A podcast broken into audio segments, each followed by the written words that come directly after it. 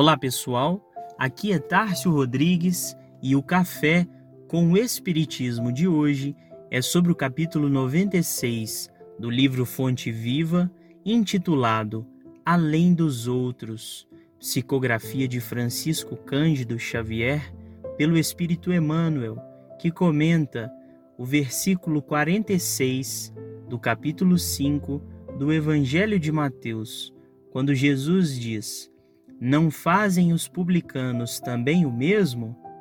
Diz Emmanuel que trabalhar no horário comum irrepreensivelmente, cuidar dos deveres domésticos, satisfazer exigências legais e exercitar a correção de proceder, fazendo bastante na esfera das obrigações inadiáveis, são tarefas peculiares a crentes e descrentes na senda diária Jesus, contudo, espera algo mais do discípulo. Correspondes ao impositivo do trabalho dioturno, criando coragem, alegria e estímulo em derredor de ti? Sabes improvisar o bem onde outras pessoas se mostraram infrutíferas? Aproveitas com êxito o material que outrem desprezou por imprestável? Aguardas com paciência onde outros desesperaram? Na posição de crente, conservas o espírito de serviço onde o descrente congelou o espírito de ação? Partilhas a alegria de teus amigos sem inveja e sem ciúme, e participas do sofrimento de teus adversários sem falsa superioridade sem alarde?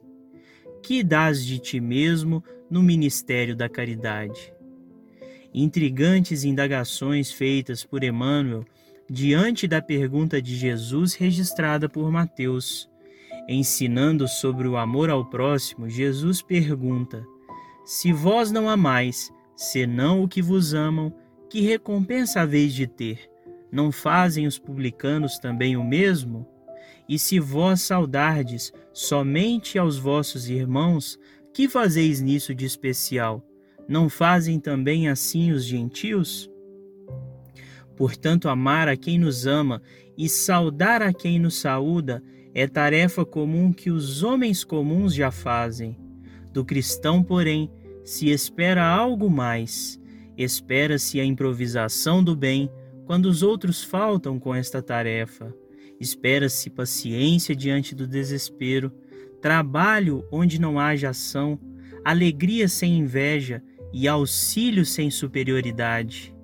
Diante de qualquer situação, Jesus continua nos pedindo: sede vós, pois, perfeitos, como também vosso Pai Celestial. Saibamos, portanto, imitar os bons exemplos e dar algo mais de nós mesmos em todas as circunstâncias.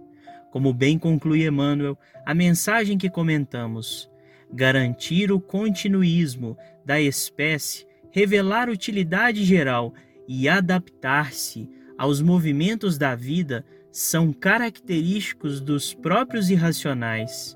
O homem vulgar, de muitos milênios para cá, vem comendo e bebendo, dormindo e agindo sem diferenças fundamentais na ordem coletiva. De vinte séculos a esta parte, todavia, abençoada luz resplandece na terra com os ensinamentos do Cristo, convidando-nos a escalar os cimos da espiritualidade superior. Nem todos a percebem ainda, não obstante envolver a todos. Mas para quantos se felicitam em suas bênçãos extraordinárias, surge o desafio do Mestre, indagando sobre o que de extraordinário estamos fazendo. Fiquem com Deus e até o próximo episódio do Café com o Espiritismo.